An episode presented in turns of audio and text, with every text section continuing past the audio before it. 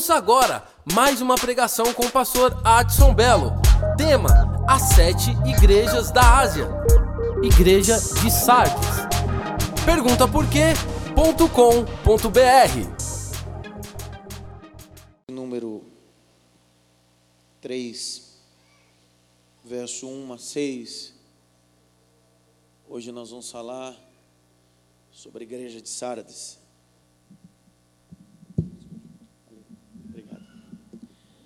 Apocalipse capítulo de número 3, verso de 1 a 6. Semana passada nós Falamos sobre a igreja de Tiatira. Falei sobre uma das coisas mais importantes que Deus condena na igreja de Tiatira.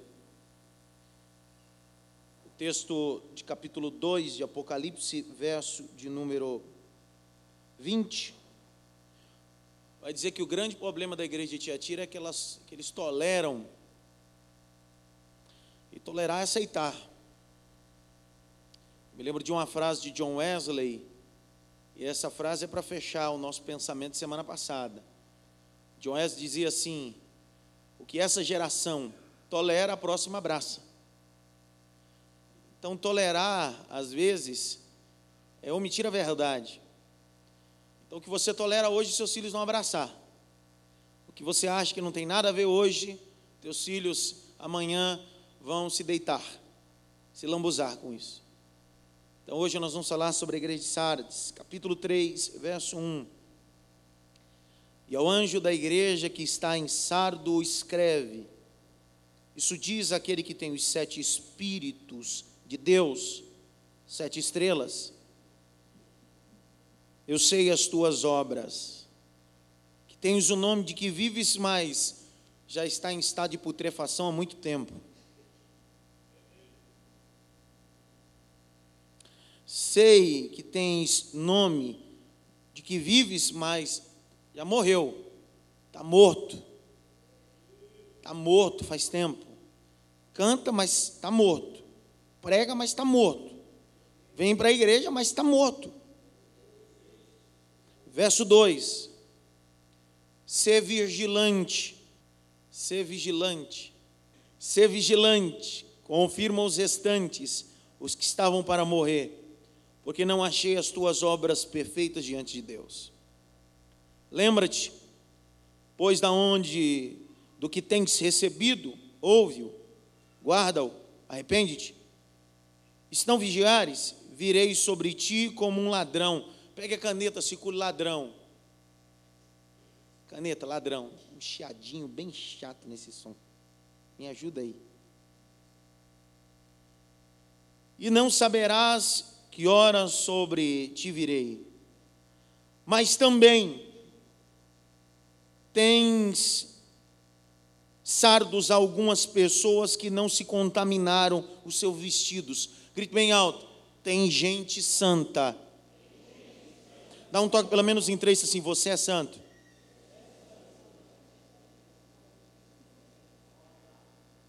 Que não contaminaram os seus vestidos, comigo andarão de branco porquanto são dignos disso. O que vencer será vestido de vestes brancas, de maneira nenhuma será arriscado o seu nome do livro da vida. Eu confessarei o seu nome diante do meu Pai e diante dos seus anjos. Quem tem ouvidos, ouça o que o Espírito diz às igrejas. Vamos aplaudir Jesus por essa palavra?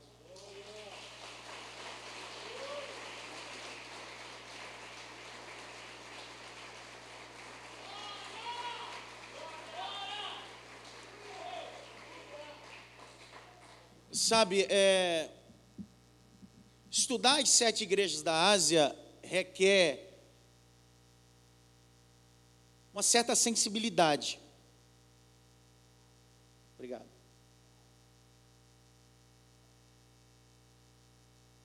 Existem três linhas interpretativas biblicamente. Mas destacando as três, conhecidas como literal, alegórica e tipológica, a gente precisa entender esse livro desse jeito. Alguns versículos e textos são literais, outros são de forma alegórica e outros de forma tipológica.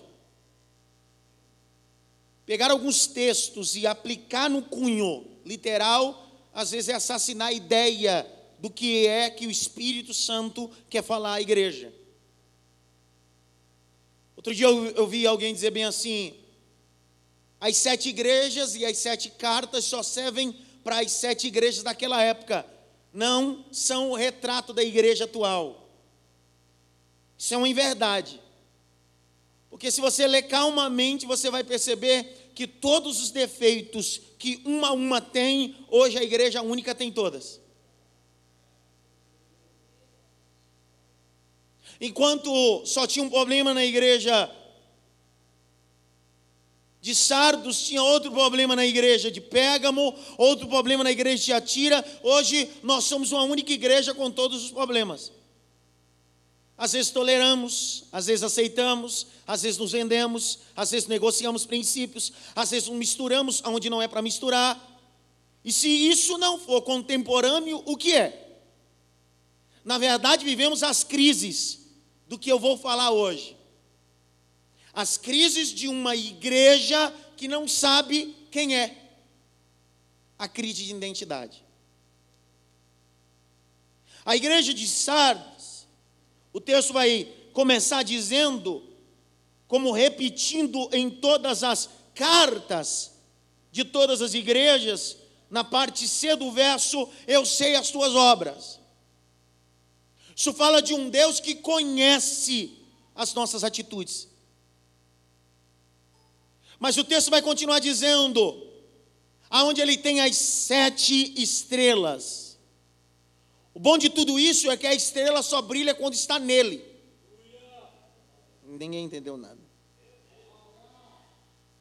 Paulo vai falar a Filipe, ou Filipenses, dizendo bem assim: que nós vamos brilhar como astros. Astros são estrelas.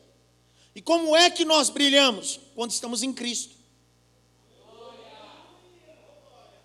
Então, fora de Cristo você não brilha, em Cristo você brilha. Vou falar de novo. Fora de Cristo você não brilha, você só brilha quando está em Cristo. Aí alguém vai dizer assim: como é que eu posso brilhar em Cristo? Capítulo 12 do livro do Apocalipse vai dizer assim: Eis que eu vi um grande sinal no céu, uma mulher vestida de sol. E tinha diadema sobre sua cabeça numa coroa, e debaixo dos seus pés uma lua. Quem é a mulher grávida? Fala de Israel, mas também fala da igreja, que está vestida de sol, e quem é o sol? Se não é o próprio Deus, o próprio Cristo. Fala de uma igreja triunfante que só brilha porque Cristo é a sua vestimenta. E por isso que a igreja atual tem poder, autoridade, unção para entrar no território das trevas, não porque tem, é porque é alguma coisa em Cristo. Então, nada que a igreja faz é mérito próprio é porque está em Cristo. 2 Coríntios capítulo 10. Abra aí, por favor. Verso 4, 2 Coríntios 10, 4. Porque as armas da nossa milícias não são carnais, mas sim poderosas em Deus para destruir as fortalezas significa que tudo que eu tenho, se eu estou em Deus, tudo fica maximizado. Então significa assim: se eu oro, e se a minha oração está em Deus, isso vive uma bomba nuclear no mundo espiritual. Se eu louvo e louvo em Deus, isso vira uma dinamite no mundo espiritual. Se eu cultuo e o meu culto está em Deus, significa que toda potestade está destruída. A minha pergunta é: será que o meu cristianismo está em Deus ou está na religião? Porque às vezes você acha que está em Deus, mas só está em uma religião, em uma instituição. Paulo vai dizer em 1 Coríntios capítulo 1, a igreja de Deus que está em Coríntios, fala de uma igreja que tem CNPJ, que tem nome, que tem alvará de funcionamento, tem autorização do bombeiro, mas também ela está em Cristo, ela tem autoridade no mundo espiritual, ela tem poder. Isso fala de uma igreja organizada. Não toque pelo menos em três, diga para ele assim: quem é você em Cristo?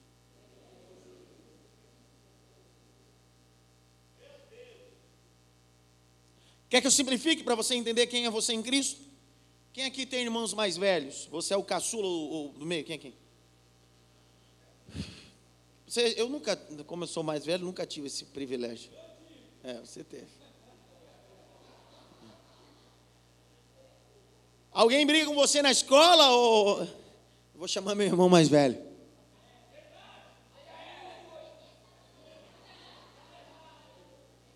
É assim ou não?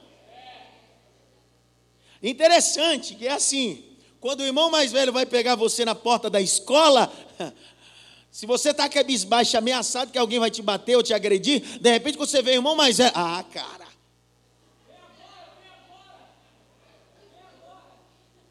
Bem você, né? O que é estar em Deus? É entender que quando eu estou em Deus, nada e nem ninguém vai se opor à vontade do meu Deus. Levante a mão assim, só quem tem, quem não tem não precisa. Bata pelo menos em três mãos assim, você está em Deus.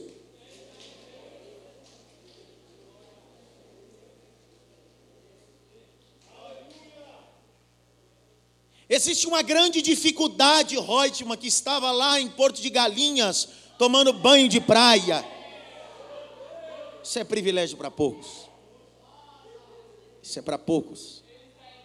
Ele está em Deus. Foi ótimo essa. Está em Deus. Por que, que nem tudo que eu ou você pede as coisas não acontecem?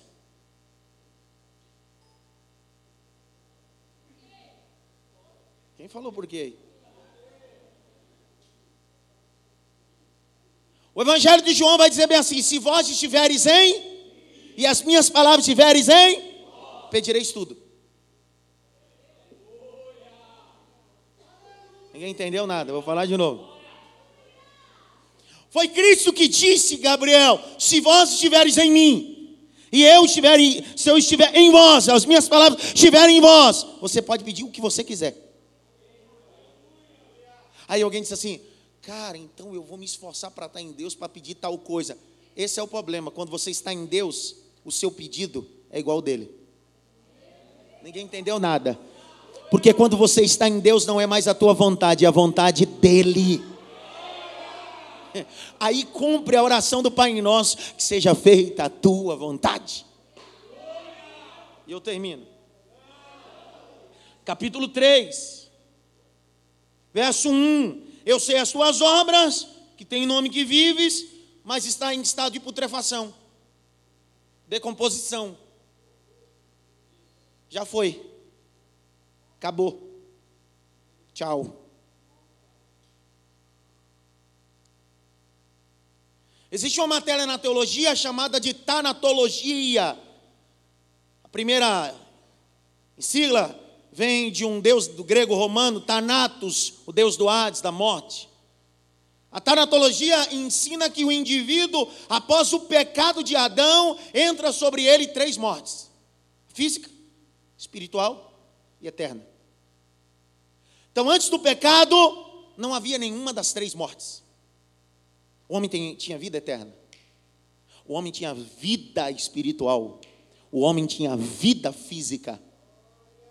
Mas quando o homem peca, foi isso que Deus disse: se comeres o fruto, morrerás. É interessante, eles comem um fruto, são expulsos do jardim e continuam vivos. Pergunta por quê? Porque tem muita gente viva fisicamente, mas espiritualmente já morreu há muito tempo. Está como Adão e Eva andando, caminhando pela terra, mas está morto espiritualmente. Ninguém fala nada comigo agora. Claro que tem. Os mortos-vivos. Os, os zumbis, o zumbi evangélico? Tem um amigo meu que lançou um livro, Tiago, Tiago da Yes Book, ele lançou Zumbi Gospel, literalmente, é o Zumbi Gospel.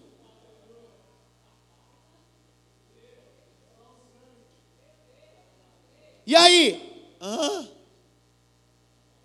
E o céu? Hã? Só vitória? Aham. Dá uma balançada pelo menos em três assim. Você já morreu, filho?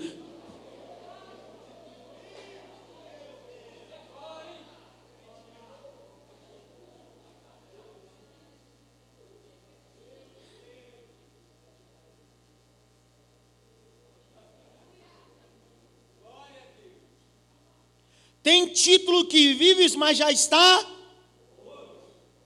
Que morte é essa? Que morte é essa? Então a física está boa, está vivo. A morte eterna não aconteceu ainda. O contexto vai dizer isso. Eles estão vivendo uma morte espiritual. Posso olhar nos teus olhos e perguntar uma coisa? Como está a sua vida espiritual? Na UTI ou caminhando? A casa, sala de espera é ótimo. É duro. Sala de espera é ótima, essa aí também. Dá para imaginar a sua vida espiritual na UTI e aquele.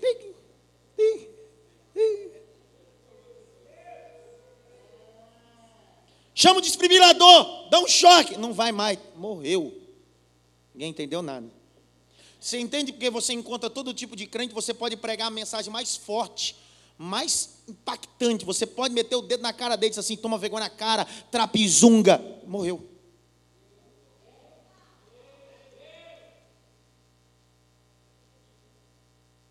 Morreu.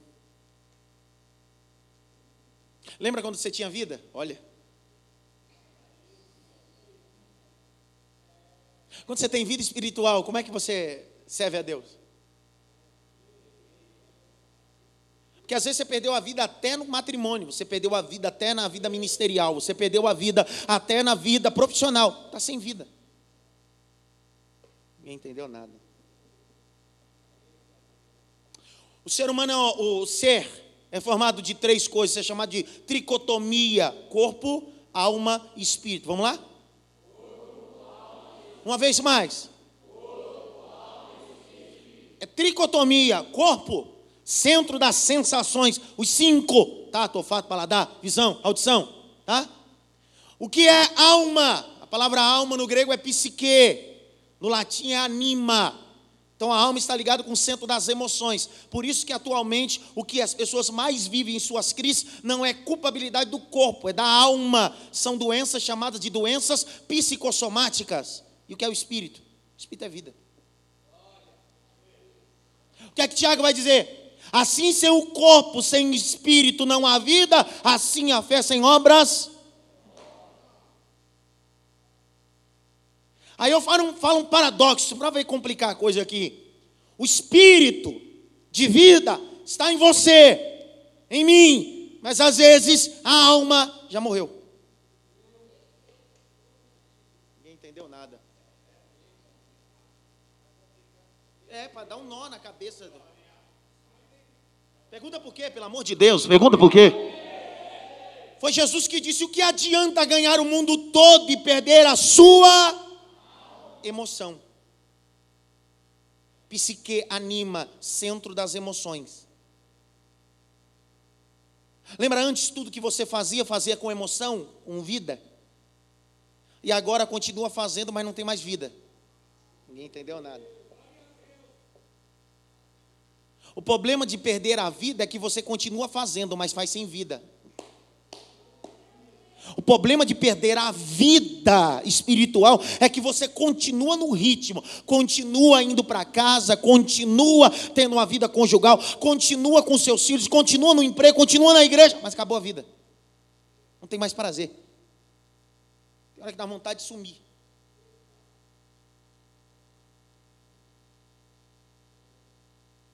Pega na mão desse irmão e diz assim: vida para você. O que é que Jesus disse? Jesus disse assim: Ó, eu vim para que tenham e vida em. A palavra vida ali é zoé no grego. Zoé significa vida em Deus e vida para Deus. Significa que quando eu tenho vida de Deus, eu transmito vida para Deus. Pastor, eu não entendi ainda. Se você tiver a vida de Deus, tudo que você fizer vai glorificar o nome de Deus.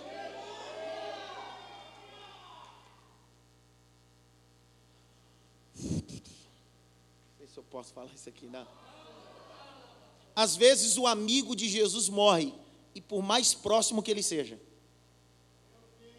Ninguém falou nada, vou falar de novo. Não é porque você frequenta a casa dele e ele frequenta a sua que você não morre.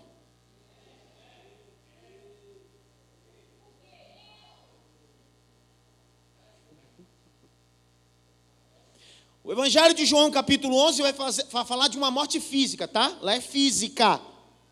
Mas eu estou linkando com a morte espiritual. Algumas pessoas acham só porque Jesus frequenta a sua casa e você frequenta a casa de Cristo, a morte nunca pode bater na tua porta. Interessante. Às vezes ele não permite só adoecer, ele permite morrer e permite entrar em estado de putrefação. Pergunta por quê? Porque ele quer ensinar alguma coisa nisso. O problema é o quê? Pergunta para mim. Por quê? O quê? Aonde? Da onde? Meu Jesus, que tanta pergunta meio. Embaralhou as perguntas agora. Deus quer saber que enquanto você estava vivo, você fazia mesa para Ele, e agora só porque não tem mais vida, não tem mais mesa para Ele. Ninguém entendeu nada. Todas as vezes que Jesus ia para Betânia, havia uma mesa preparada para ele, feita por Marta e Maria e Lázaro mas de repente, porque ele se atrasa, porque ele fica dois dias a mais, porque ele não vai, e ele chega e Lázaro não está mais, mais doente, está morto, sepultado em estado de putrefação, o que tem para ele agora não é mais mesa, é uma Marta histérica dizendo para ele: se o Senhor tivesse chegado, meu irmão não teria morrido, é porque as mortes revelam aonde está o meu coração em Deus.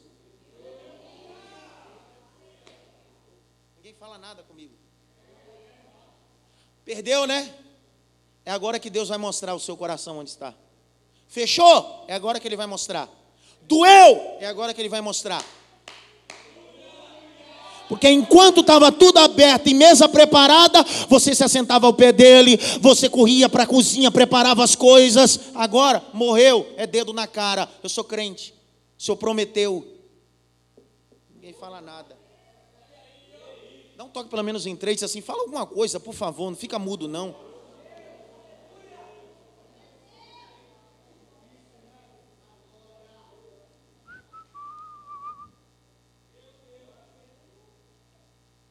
O evangelho triunfalista que ouvimos hoje é tão medíocre que passa o ponto da, da loucura.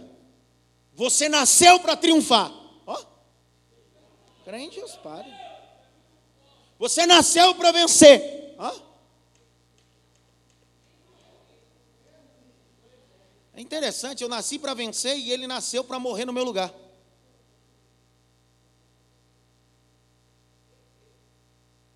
Ele diz assim, ó, ser-me-eis minhas testemunhas, Atos 1:8, né? Ser-me-eis minhas Ele prometeu o que que a gente vai ser. Testemunha no grego significa martírio. Ninguém entendeu nada. Ninguém entendeu nada. Paulo diz: morrer para mim é ganho. E eu termino. Agora é sério. Verso 2. Pastor, mas eu estou vivo. Verso 2. Ser vigilante. Vigia, cara. Vigia. Vigia. Não é orar e vigiar, é vigiar e orar. Você está orando muito e vigiando pouco. Ninguém entendeu nada. Você ora muito, jejua muito e vigia pouco. Fica duas, três horas orando, mas quando levanta da oração, perde tudo numa discussão com a esposa. Que adiantou? Orou muito, vigiou pouco. Não entendeu nada. Confirma aos restantes, verso 2, que estavam para morrer. Meu Deus do céu. Porque não achei as tuas obras perfeitas diante de Deus. Verso 3. Eu chamo isso das cinco ações íntimas. Cinco ações íntimas, eu chamo esse verso 3. Lembra-te o que tens recebido, ouviu, guarda-o e arrepende. Dá para notar aí? Cinco ações íntimas. Lembra-te? Pois do que tem recebido, ouviu, guarda e arrepende.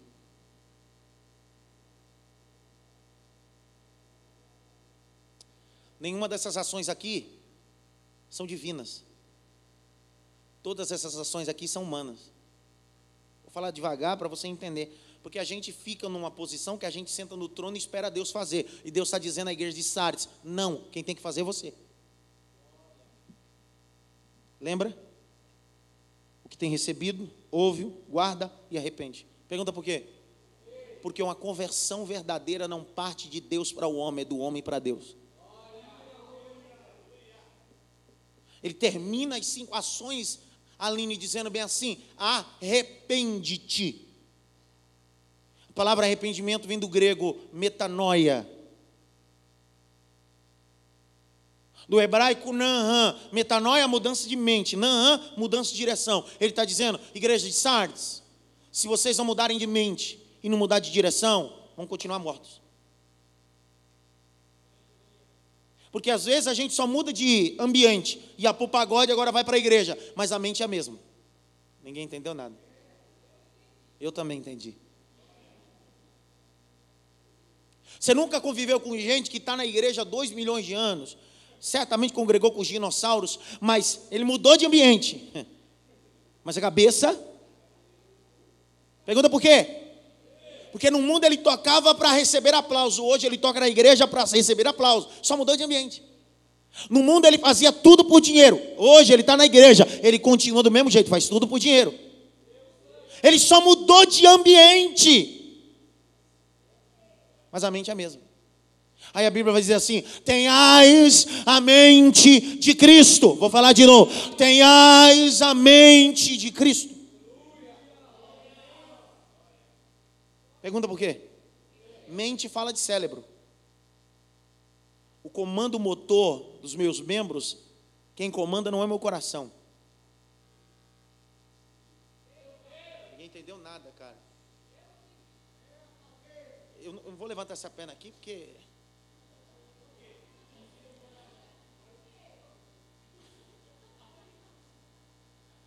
Essa perna assim, levanta. Quem está comandando isso aqui não é o coração. Aí o coração. Não, que coração? O que, rapaz? Quem comanda essa perna aqui, ó. Quase que eu caio, cara. Chega, suei para levantar essa perna aqui agora. Não, fizer mais uma vez, aí não aguenta. Aí vai ficar ofegante. A perna, as mãos, o braço, não é comandado pelo coração, é comandado pela o que, que ele está dizendo? Tem a mente de Cristo. Ele está dizendo assim: se você ter a mente de Cristo, você vai andar como Cristo. Você vai agir, ninguém pegou ainda, você vai agir como Cristo. Então, por favor, igreja amada, a partir de hoje, hora diferente. Deus, eu quero ter o teu coração. Não, não, diz, Deus, eu quero ter a tua mente. Eu quero pensar como o Senhor pensa. Eu quero agir como o Senhor age. Se você tiver as cinco ações íntimas, Se não vigiares, eu virei sobre ti como ladrão, e não saberás que hora.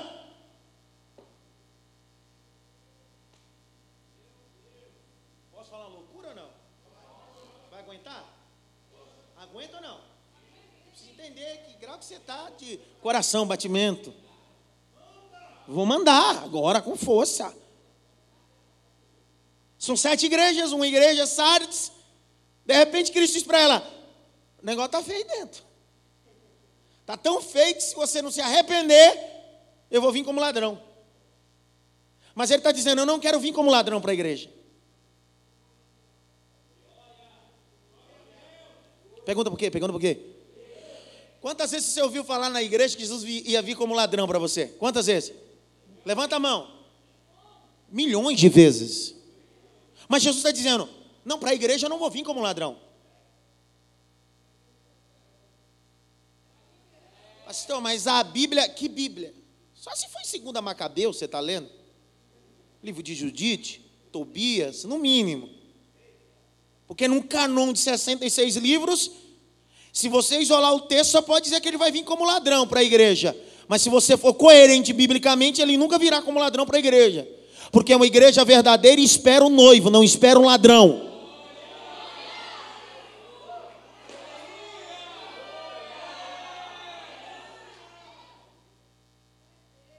pastor, mas ele vai vir, claro, para a igreja de Sardes. Não sei se eu posso falar isso aqui. Porque tem gente dentro da instituição que Jesus virá como ladrão mesmo. Porque ele está morto, não está esperando. Mas tem gente dentro da instituição que está esperando. Não ladrão, o noivo.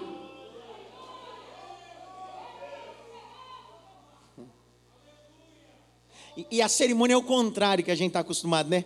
No nosso casamento, na cerimônia, quem entra por último? Quem fica todo mundo esperando quem? No casamento dele é diferente. A noiva fica no altar esperando. E é ele que. Você sabe que ele está lá do lado de fora. Você sabe que o carro chegou. Vem gente diz assim: o carro chegou. Daqui a pouquinho ele vai entrar. Você sabe que ele está lá e daqui a pouco ele chega. Está esperando, cara. Aí a minha pergunta é: que evangelho é esse? Que eu não tenho esperança da vinda do noivo. Então para. Isso não é evangelho. Porque eu prego todos os dias com esperança dele voltar agora. E como eu queria que ele voltasse essa noite, cara para me acertar todas as minhas contas e sentar na mesa da boda do Cordeiro e dizer: Bendito seja o Cordeiro de Deus que venceu. Mas a minha pergunta: ele vai vir como ladrão? Sim ou não? Outro dia eu respondo esse negócio, tá? Jesus não virá como ladrão para a igreja. Existe uma matéria na teologia chamada escatologia, a doutrina das últimas coisas e pegar um texto fora de contexto, você vai fazer heresia, vai construir heresia, e Jesus não virá como ladrão para a igreja.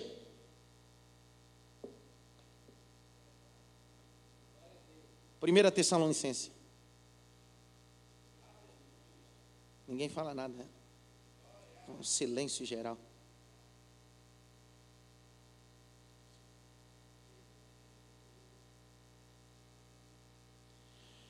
1 Tessalonicenses 4,16. Eu vou provar que Jesus não vai vir como ladrão para a igreja. Só para aqueles que estão em Sardes, é claro. 4,16. Mas é assim, se você não falar nada, pelo amor de Jesus, né? Porque o mesmo Senhor descerá com alarido e com voz de arcanjo, com trombeta de Deus. Eu nunca vi um bandido, um ladrão, chegar no portão gritar e tocar trombeta. Estou entrando. Você já viu ou não? Esse ladrão está descendo assim. O texto diz: ele vai descer com alarido de arcanjo, arcanjo é principal, e tocando trombeta. Significa que só quem escuta o barulho da trombeta é quem estava esperando. É um casamento, cara. Ó. E os que morreram em Cristo ressuscitarão primeiro. Verso 17. Depois nós, os que ficamos vivos, seremos arrebatados juntamente com Ele nas nuvens, e encontraremos com o Senhor nos ares, e assim estaremos para sempre. Sempre, sempre, sempre. Pastor, mas não está dizendo que do ladrão, calma, está muito fechado. Cinco, um. Irmão, acerca dos tempos, circule tempos, escreva 70 semanas de Daniel, depois você vai ler. Tempos aqui é 70 semanas de Daniel. E das estações, é só juntar aí o que diz em Apocalipse capítulo 12, a lua. Não necessitai que vos escreva, porque vós mesmos sabeis muito bem que o dia do Senhor virá como ladrão de noite. Alguém pega só esse texto, não é assim? Está escrito, ele virá como? Continua lendo o cabeção. Verso 3: Pois que quando disser haja paz e segurança, então lhe se provirá repentina destruição, como dores de parto. Aquela que está grávida. Apocalipse 12, verso 6. De modo nenhum escaparão. Agora olha o verso 4, para ver se você dá um glória, para ver se você não dorme no, no estudo agora. Mas vós, irmãos, já não estrais mais em trevas, para aquele dia vos surpreenda como ladrão, porque todos vós sois filhos da luz, filhos do dia, e não somos filhos da noite e nem tampouco das trevas. Se você está esperando o Cristo voltar como ladrão, significa que você está nas trevas. Está escrito assim ou não? Então, por isso que eu percebo que tem um monte de crente dentro da igreja nas trevas.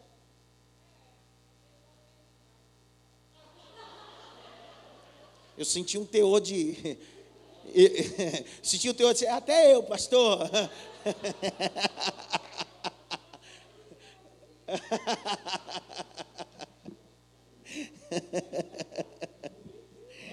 Vamos aplaudir Jesus, vamos lá aplaudir Jesus. Vamos lá, vai.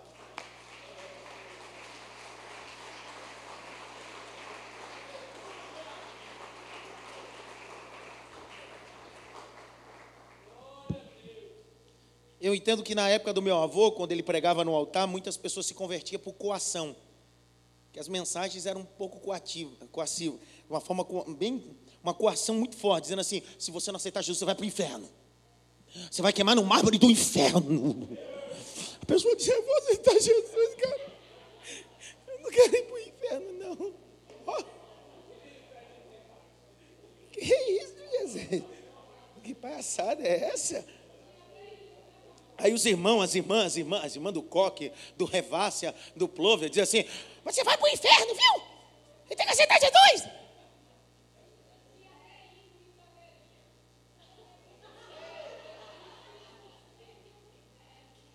O hino da veinha? Verinha?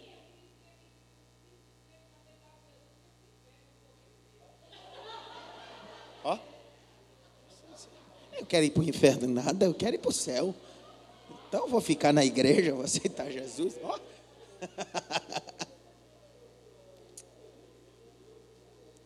Com medo de ir para o inferno, a igreja não se relaciona com o noivo porque ela fica tão preocupada com o inferno e se esquece de se preocupar com o noivo.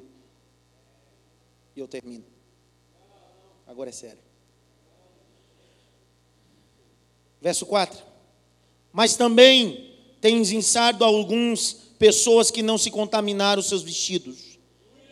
Meu Deus, só três aqui. Porque para de generalizar pessoas, não é porque um político é safado que todo mundo é safado. Não é porque um pastor é safado que todo mundo é safado. Não é porque um policial é safado que todo mundo é safado. Tem gente limpa ainda no meio, não é possível.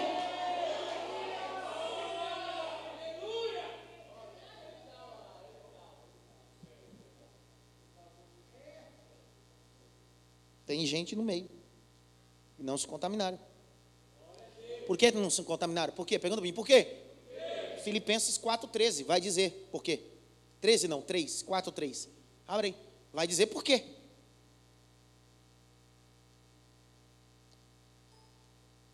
Teve três que já dormiram ali. É?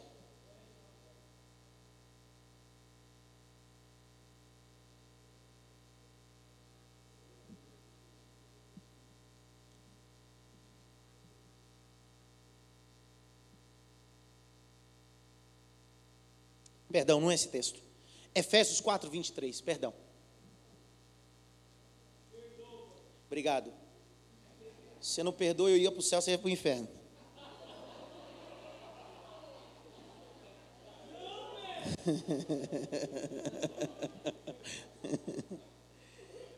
É, Efésios 4, 13. É esse texto.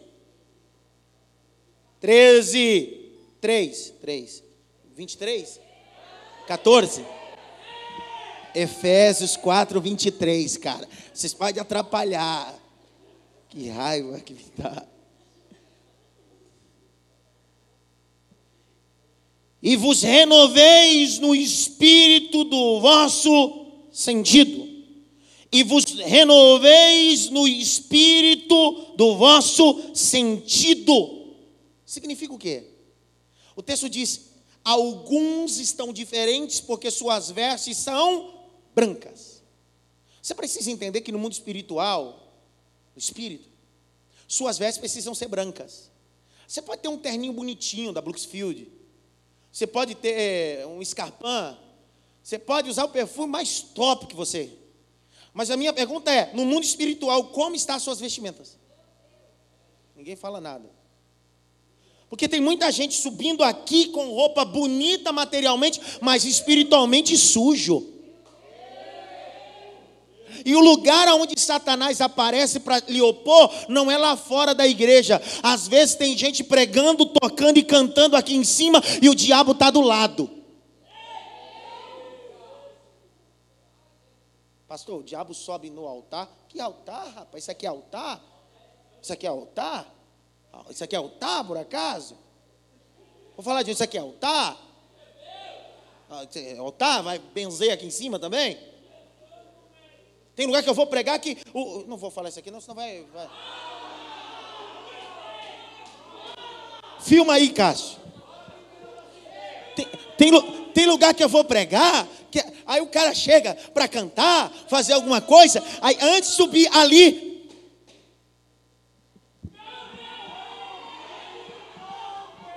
Se be... É melhor se benzer, se benze logo. Tira o sapato.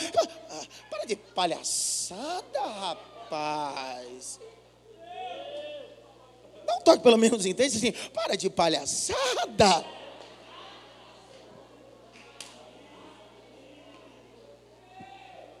Se tem um lugar que o diabo gosta de aparecer é aqui em cima, cara principalmente para aqueles que sobem em cima de um lugar como esse, que não tem santo nada, porque a mesma santidade está aqui e está aí. Nem sempre. Às vezes aí está mais santo que aqui. Opa.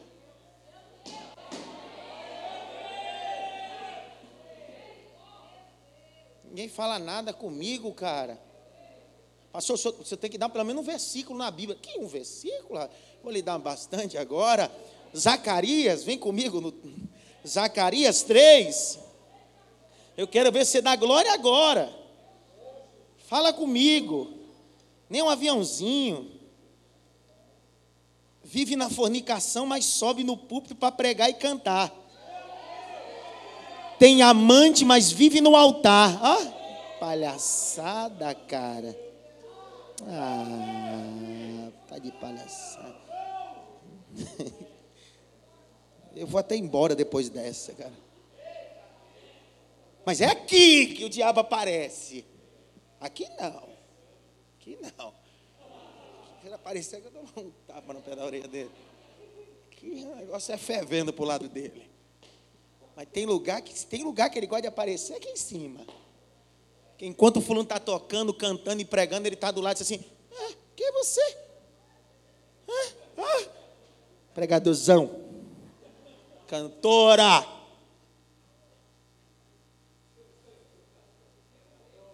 Às vezes você está confundindo o Espírito Santo com o diabo. Pergunta por quê? Porque tem gente assim, ai, pastor, o Espírito Santo me acusou. Não, o Espírito Santo não acusa ninguém. Quem acusa é o diabo. O Espírito Santo convence. Então você está achando que é o Espírito Santo, é o próprio diabo dizendo: Quem é você, rapaz? Roupa suja?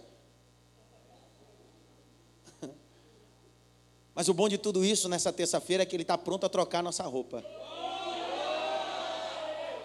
Porque o Deus que eu prego, o Deus que eu sirvo, aonde abundou o pecado, superabundou a graça.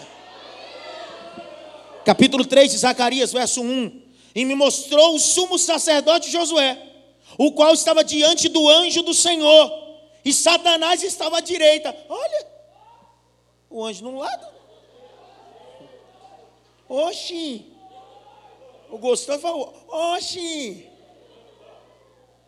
Verso 1, finalzinho para se lhe opor. Então, olha para mim.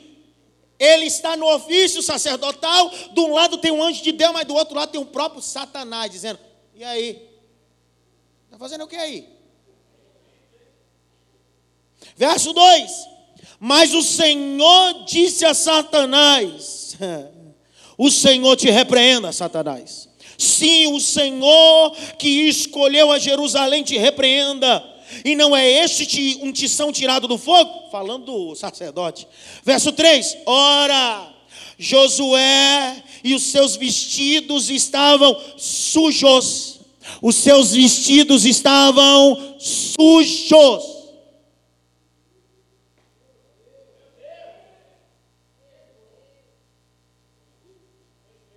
Estreitou tudo agora.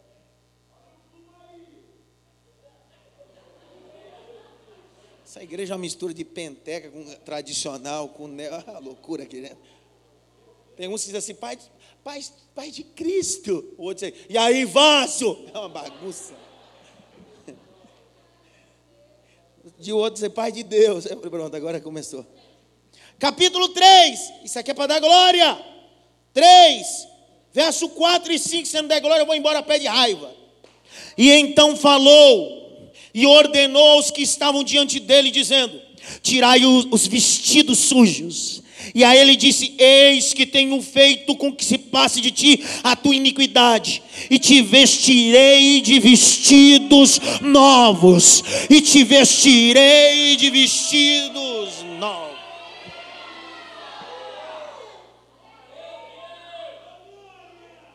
Ainda bem que Deus tem misericórdia de nós. Gente estava na lama. Louvado mesmo. Né? Verso 5 de Apocalipse 3, 5. Eu termino. Já? Tá. Ao que vencer, será vestido de vestes brancas. De maneira nenhuma arriscarei o seu nome do livro da? O livro da? Você sabia que no céu tem dois livros?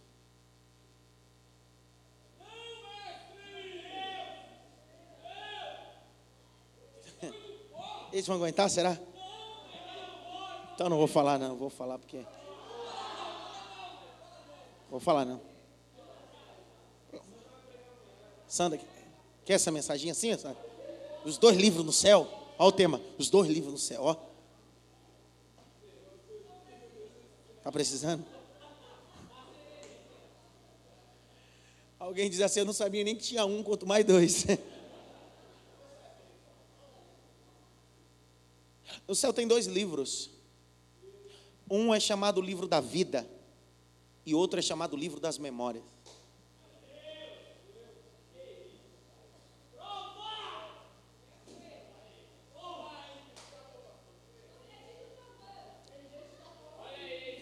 Só acredita provando. Põe o dedo, Tomé. Nas feridas. Filipenses 4,3. É, agora é a hora desse texto. Não pode citar, na, não é naquela hora, é essa hora. Filipenses 4,3.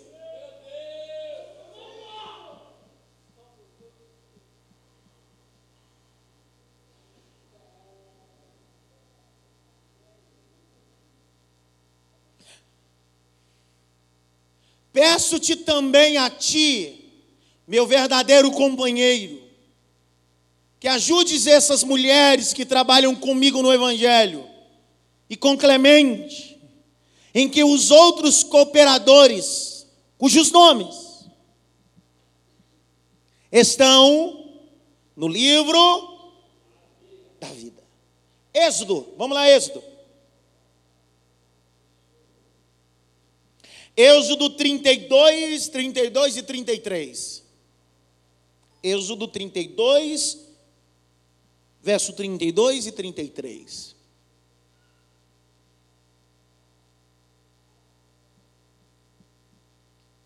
Agora, pois, perdoa o seu pecado.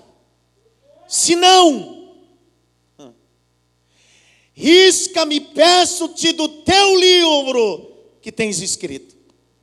Verso 33: Então disse o Senhor a Moisés: Aquele que pecar contra mim, este eu riscarei do meu livro.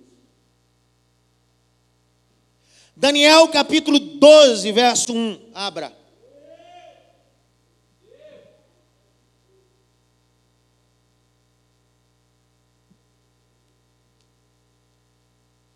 Daniel 12, 1.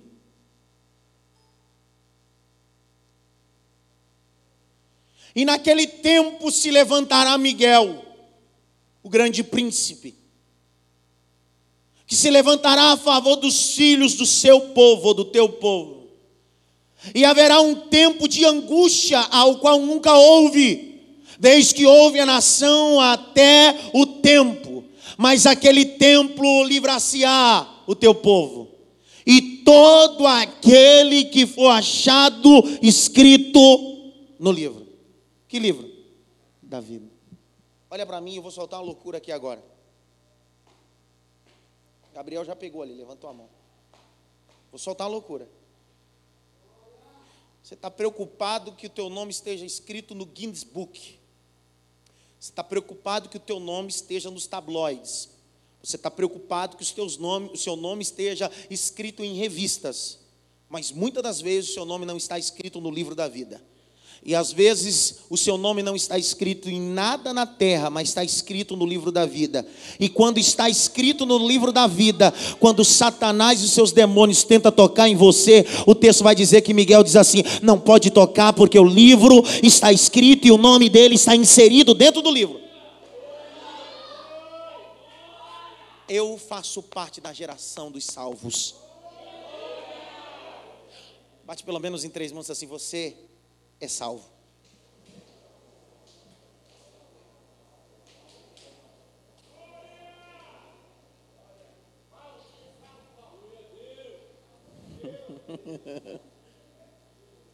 Eu provei biblicamente que existe o livro da vida, sim ou não? Agora tem outro livro. Que até mostrar os versículos do livro da vida. Ah, tá, mas e da memória? Primeiro preciso explicar, que eu não vou falar disso hoje. Claro que não. Não, hoje não. É cedo ainda. Se fosse no seminário, algum aluno diria assim: Eu estou pagando. É duro. É cada uma que eu escuto naquele seminário. Estou quase desviando daquele seminário já. Né, Rogério? Tá Rogério, a família dele aí hoje. Deus abençoe.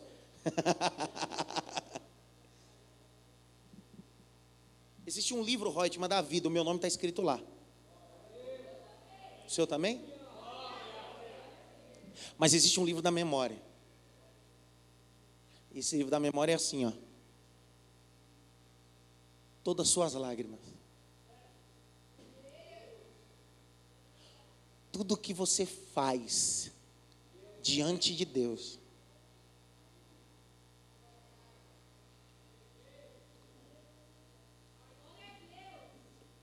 até suas ofertas que você entrega, Ele.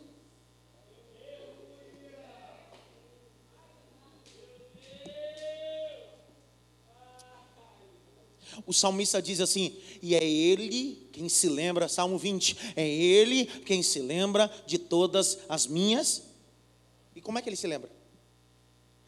Eu não estou dizendo da imutabilidade de Deus, que na sua imutabilidade ele não precisa de livro, cabeção. Mas ele está deixando bem claro: ei, tudo que você fez está registrado. E no dia que eu for te abençoar, eu vou consultar esse livro.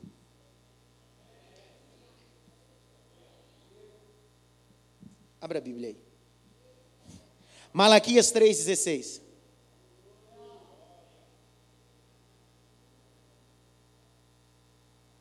Malaquias 3,16.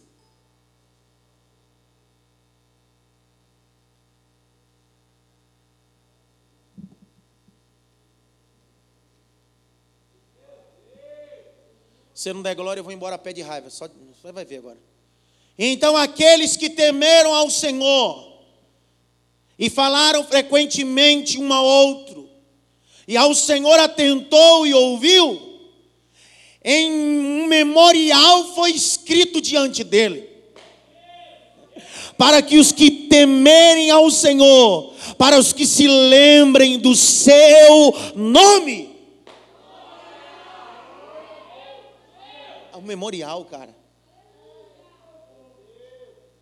Então nada que eu faço fica apagado diante do meu Deus nada do que eu fiz ficou apagado. O homem se esqueceu, mas o meu Deus não. Vou falar de novo. O homem se esqueceu, mas o meu Deus não se esqueceu. Neemias capítulo 13, verso 14. Neemias 13, 14.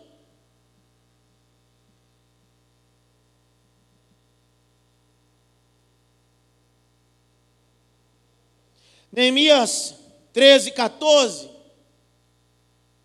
Posso ler?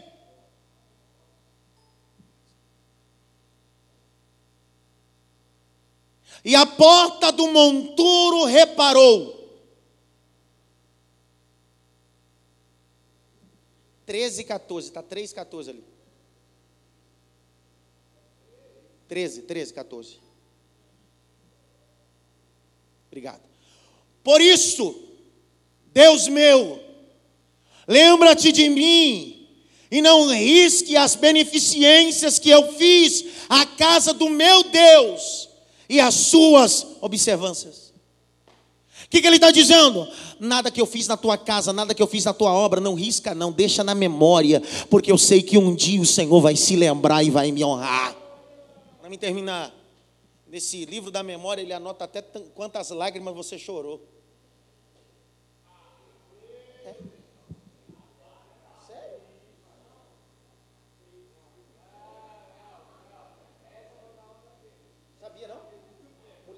aqui a, a louça, tribulação em casa, o marido trabalhando, pau quebrando em casa, angustiada, lágrima rola.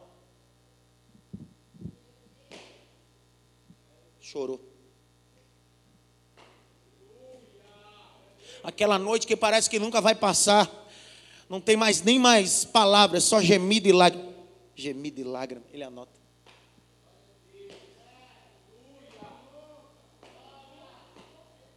Outro dia eu dou esse texto para vocês. Salmo 56, 8. Eu termino agora. Esse é o último texto que eu leio e a gente termina. 56, 8. Tu contas as minhas vagueações, põe as minhas lágrimas no teu odre e não estão elas.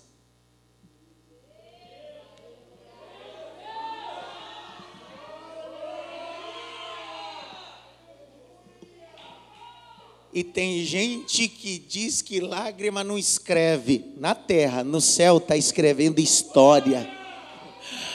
Cada lágrima é uma história que Deus está escrevendo. Tem uma história por, causa, por trás de cada lágrima.